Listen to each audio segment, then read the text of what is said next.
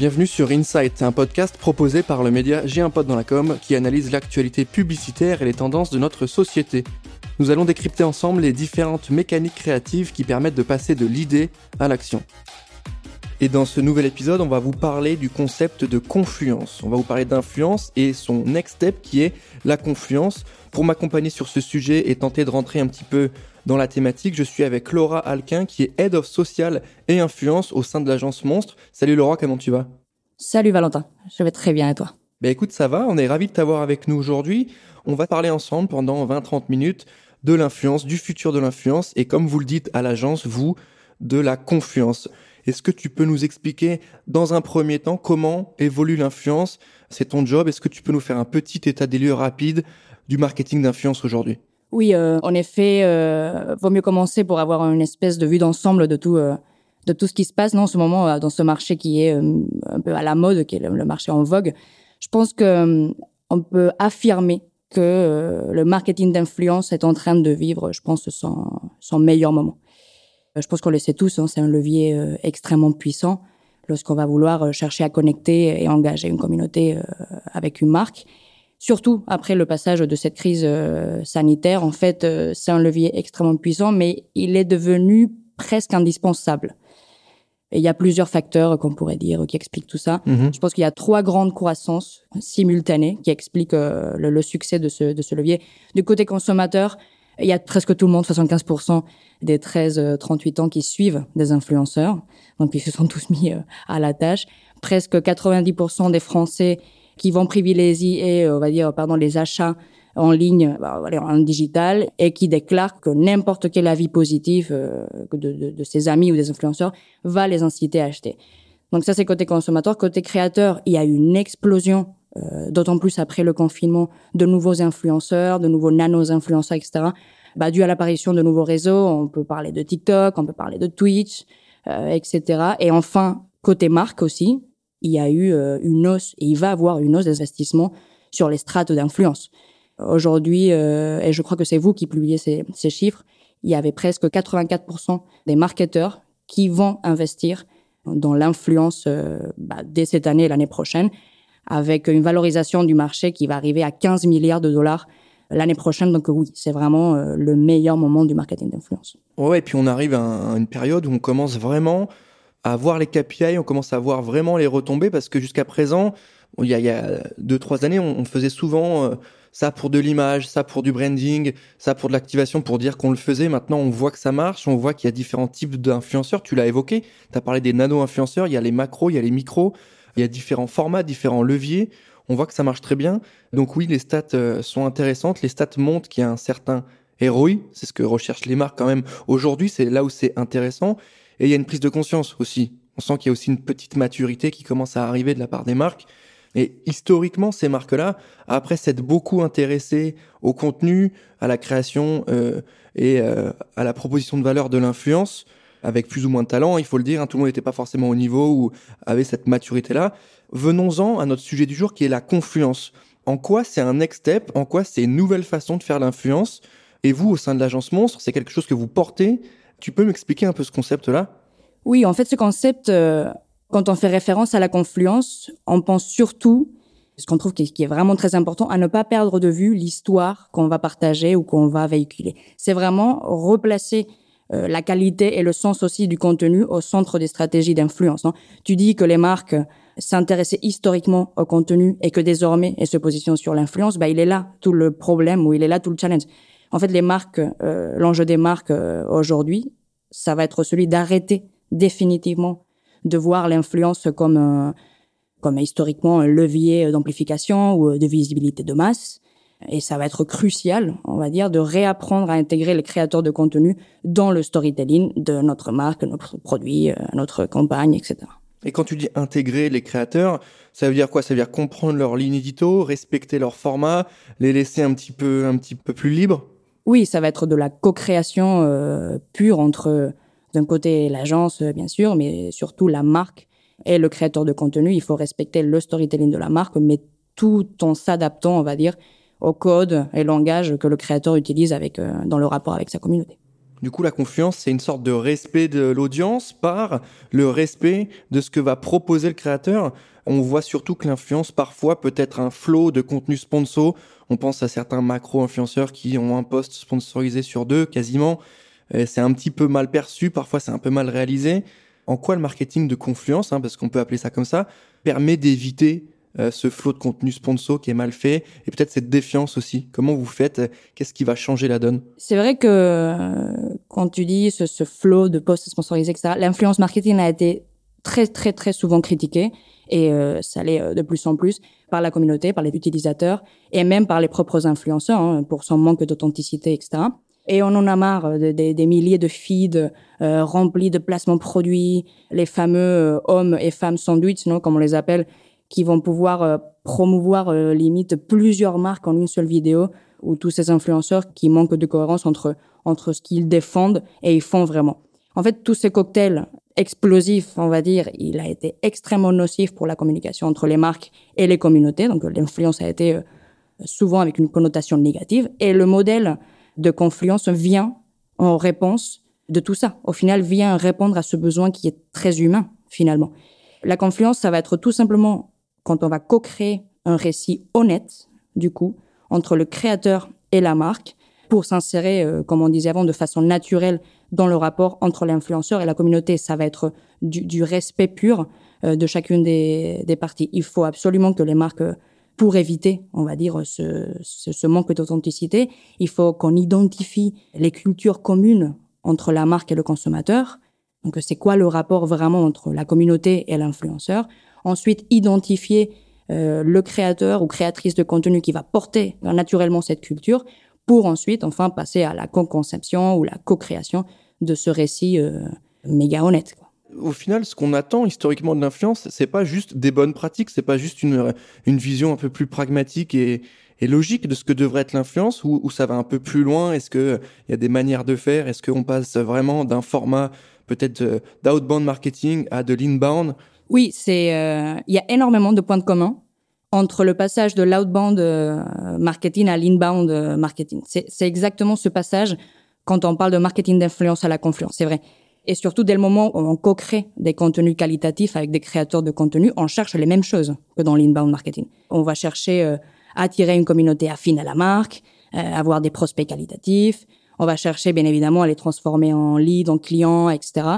Et surtout, créer euh, une connivence avec eux, une espèce d'empathie qui va travailler l'affinité avec la marque euh, derrière. Mais je pense tout de même que la confluence euh, peut de nos jours aller un peu plus au-delà de cette définition d'inbound marketing de base que qu'on a un peu en tête, qui, est limite un peu poussiéreuse. Parce qu'au-delà de proposer des contenus traditionnels, quand on collabore avec un influenceur, avec un créateur de contenu, ça peut donner lieu à des expériences digitales. je parle de réalité augmentée, des expériences physiques, hein, tout ce qui est event, euh, des expériences sonores avec euh, l'explosion du marketing du son aussi, et même virtuel si on va un peu toucher le monde du gaming. Mais bon, il y aura, y aura autant de possibilités que de créateurs sur Terre au final. Et quand euh, toi tu nous dis ça, tu es head of social et influence, on l'a dit chez Monstre, bah, quotidiennement comment tu bosses là-dessus, comment tu tu as cette posture? Est-ce que c'est un angle de réflexion que tu as tous les jours? Est-ce que c'est quelque chose que tu imposes aux équipes? Et ensuite aux marques parce qu'elles sont pas forcément à l'aise avec ce concept Comment tu le vis tous les jours toi à l'agence? Bah, je pense que nos clients, euh, ils n'ont pas vraiment euh, le choix, ou ils n'ont plus vraiment le choix de passer euh, à ce modèle de confluence. Je pense que on arrive même à l'ère de maturité de la confluence. Tu disais avant, tu parlais de ROI, de ce levier, avec un ROI qui est, selon les chiffres, il y a deux ans, 11 fois supérieur à la pub traditionnelle, et avec cette crise énorme de confiance où en fait tout le monde se dit euh, méfiant vis-à-vis des publicités euh, et des partenaires sponsorisés. En fait, les marques, elles n'ont pas le choix. Les marques qui veulent survivre dans le social, digital euh, et même d'autres leviers vont être celles qui, en confluence, vont travailler et co-créer des contenus qui respectent l'attente du consommateur, la ligne édito du créateur et la vision de, la marque. Et ça existe. Et comment tu fais pour leur expliquer tout ça? Il faut un petit peu de pédagogie, tu vois, de leur dire, écoutez, il faut pas être trop pushy, euh, il faut pas que vous demandiez aux influenceurs trop de choses, faut les laisser libres, comme on a dit, parce que c'est le fait de faire un contenu, même s'il est sponsor, mais de faire un contenu qui rentre dans leur ligne édito, qui va faire, qui va marcher et qui va être bien perçu. Comment tu fais justement ce travail de pédagogie qui doit pas forcément être simple, parce que toutes les marques n'ont pas le même niveau de réflexion et de maturité par rapport à tout ça elles investissent de l'argent, elles veulent un ROI. Du coup, peut-être qu'elles lâchent un peu moins les rênes.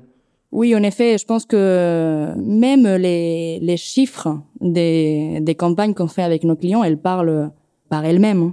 Euh, nous, en fait, on a été toujours très clair avec cette vision par rapport aux clients. Nous, on, leur a dit, de, ça fait, c'est une vision qu'on défend depuis euh, trois ans. Et on leur dit, euh, nous, on va plus proposer une seule diapositive, on va dire, qui parle d'influence marketing, et on va proposer uniquement des dispositifs de confluence et bon, et nos clients, ils comprennent. Hein. Ils comprennent euh, parce que, euh, de, toute façon, tous les résultats, comme je le disais, en termes de notoriété, euh, d'engagement, etc., ça parle. En fait, lorsqu'on va être dans une quête d'efficacité business, moi, je peux pas recommander autre chose. C'est, limite pas nous qui choisissons la confluence, c'est la confluence qui va nous choisir. Ouais, donc vous reprenez, vous endossez à 100% maintenant ce rôle de conseil. On appelle euh, les agences de com, hein, les agences conseil en communication. Donc vous reprenez, vous euh, reprenez vraiment en main ce mot de conseil et vous arrivez avec des vraies visions et pas simplement une mise en relation avec des influenceurs ou des propositions euh, de billets sponsors, mais vraiment un conseil, un accompagnement, une vision. En effet, ouais. Sur les cas que tu as peut-être en tête ou que tu as réalisé avec l'agence, est-ce que tu as des exemples de confiance marketing que tu affectionnes, qui ont marché, que tu aimerais évoquer avec nous? Oui, il y a, une campagne de confluence que j'aime euh, particulièrement parce qu'en fait, elle va venir effacer pas mal de clichés autour de la, de la co-création et de la confluence.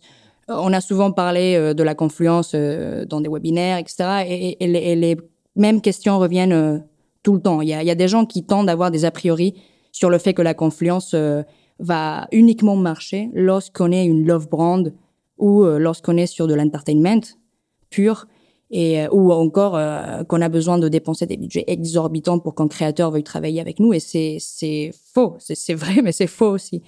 Euh, il y, a, y a une campagne qu'on avait fait très récemment avec la Société Générale qui nous avait partagé un brief qui venait en fait promouvoir une carte bancaire à destination des adolescents mais qui est contrôlée par les parents. Donc c'était quand même un sacré challenge et en fait, nous, ce qu'on a fait, c'est juste appliquer un peu la méthodologie qu'on a en Confluence. Hein. On a tout de suite fouillé toutes les communautés d'adolescents qui parlaient de la gestion de l'argent de poche, des embrouilles qui ont à ce sujet avec leurs parents, etc., pour ensuite identifier qui était le créateur ou créatrice de contenu, qui portait cette bataille, on va dire, dans sa ligne éditoriale, de façon naturelle et de façon à la respecter à 200%. Et on a trouvé euh, une, adolescente qui s'appelle Adèle, qui crée en fait euh, des sketchs sur TikTok je sais, je sais plus combien de followers elle a maintenant. Je pense que c'est plus de 3 millions d'abonnés. Mais en fait, elle va mettre en scène des discussions de son quotidien d'adolescente entre elle et sa mère. Et c'était extrêmement drôle. Euh, du coup, avec euh, l'agence, mais, mais surtout entre Adèle et la Société Générale. Donc, nous, on était vraiment un pont. On a, on a coécrit trois sketchs mettant en avant le service par le prisme de vraies histoires, de vrais insights de la cible que nous avons ensuite publié sur TikTok. Et les résultats, ils y étaient tout de suite. Il y avait de la visibilité, certes il y avait de l'engagement de la communauté. Et ensuite, pour l'anecdote en plus, on avait pas mal d'adolescents de, la communauté d'Adèle qui disaient euh, non mais bravo euh, pour euh, pour cette pub bien placée. on n'aurait pas deviné que c'était une pub jusqu'à la fin, etc. Donc bon, c'était une petite fierté. Mais ça c'est intéressant quand même quand on arrive à un format qui est pas perçu comme une pub, donc il est mis en avant comme une pub. Hein, il y a la mention sponsor, mais qui est tellement bien réalisé, tellement bien éditorialisé, parce que c'est quand même tout ça l'enjeu, c'est d'éditorialiser les contenus publicitaires sponsorisés, que les gens sont hyper contents de le partager et engagent et s'engagent dessus. C'est quand même la meilleure des récompenses. Là, on se parle beaucoup de digit, on se parle beaucoup, là tu m'as parlé de TikTok, on se parle d'influenceurs, notamment sur les réseaux sociaux. Est-ce que la confluence peut dépasser le digital, peut arriver sur d'autres formats? Un peu plus classiques, en termes peut-être de médias plus classiques Oui, totalement, totalement. Il faut, et surtout, il faut qu'on y aille au-delà de tout ça, l'influence marketing qui euh, baignait dans le binôme Facebook-Instagram, euh, il faut qu'on dépasse ses limites. Et euh, au-delà du digital et les réseaux sociaux, la confluence, bah, il n'y a pas de frontières. Et on le disait avant, dès le moment où en fait la confluence c'est juste un récit qu'on va coécrire avec une marque et un créateur, bah, il faut qu'on aille au-delà des plateformes, des langages qu'on connaît et ce récit peut prendre 10 000 formes. Est-ce que vous, au sein de l'agence, vous avez une réflexion autour de ça avec vos clients et les amener à faire autre chose que du digital, peut-être de l'event, peut-être autre chose? Est-ce que c'est vraiment quelque chose auquel vous croyez beaucoup et pas uniquement les réseaux sociaux? Oui, bien évidemment, on va apporter des, expertises hein, en social, influence, en expérientiel, etc.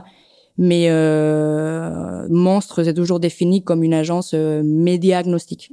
Donc nous, on va vraiment euh, s'intéresser au storytelling euh, d'une marque, donc quelle est la narrative de cette marque, pour ensuite euh, l'activer sur X combinaisons de leviers différents qui vont venir répondre aux objectifs. Si un jour c'est la télé et la radio et le lendemain c'est le social, mais que ça finit en expérientiel, physique, etc., on n'est absolument pas fermé puisque on serait voilà contraint. Ouais, donc faut toujours rester encore une fois en, lien avec les valeurs de la marque, avec son positionnement, mais en même temps avec ce que peuvent créer les influenceurs et pour avoir n'importe quelle forme de d'opération, si elle match, si elle est intéressante et pertinente, euh, bah, on se limite pas uniquement aux social media. Mm-hmm. On va parler d'avenir, hein, c'est quand même l'objectif, c'est de se projeter. On parle là de confiance, donc on parle pas de pub à l'ancienne, on parle de d'influence euh, du futur. Hein. Tu nous as parlé de diagnostic. Est-ce que tu peux peut-être essayer d'imaginer avec moi aujourd'hui le futur du marketing d'influence Donc on a parlé marketing de confiance.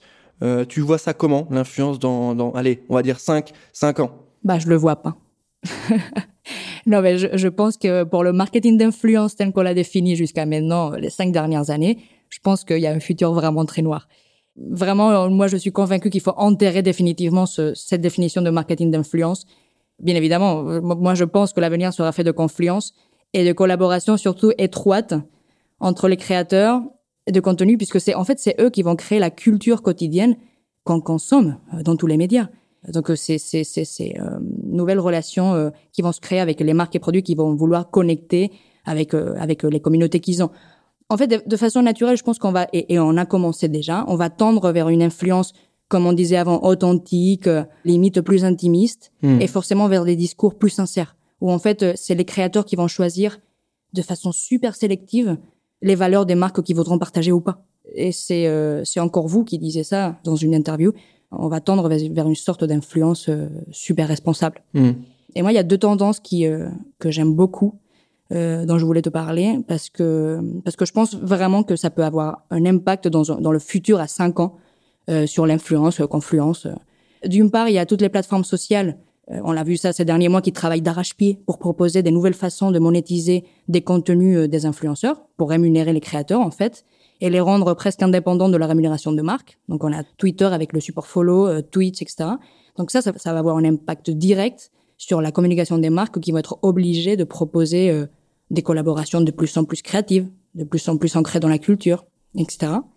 Et d'autre part, euh, je pense que tout le monde peut être créateur de contenu aujourd'hui. En fait, ça, ça, devient de plus en plus facile de créer du bon contenu via les réseaux, que ce soit des photos, des clips vidéo, de l'audio, euh, etc. Donc tout le monde peut devenir influenceur. On, l'a vu, il y, a, il y, a, des millions euh, de nouveaux influenceurs rien qu'avec la naissance de TikTok. Donc ça aussi, ça va secouer les marques et le marché de l'influence on va devoir arrêter de, de faire du volume euh, qui engage pas pour aller vers de l'infiltration de communautés niches, euh, de l'identification méga qualitative, sélective, avec des taux d'engagement qui vont être forcément super intéressants.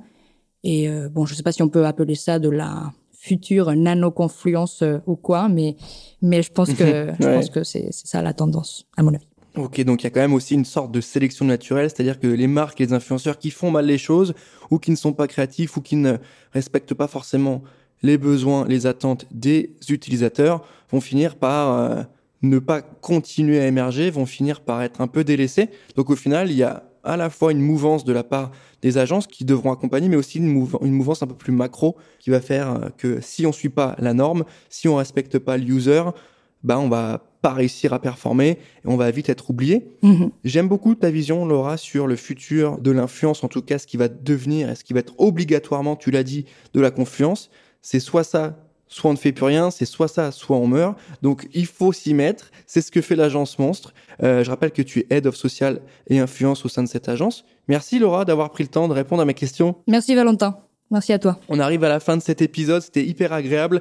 Je rappelle que l'agence Monstre est partenaire d'Impod dans la com et que vous pouvez retrouver toutes les infos, les campagnes, les créations de l'agence sur sa page dédiée sur notre site. Merci à tous de nous avoir écoutés. On se retrouve très rapidement pour un prochain épisode. À bientôt.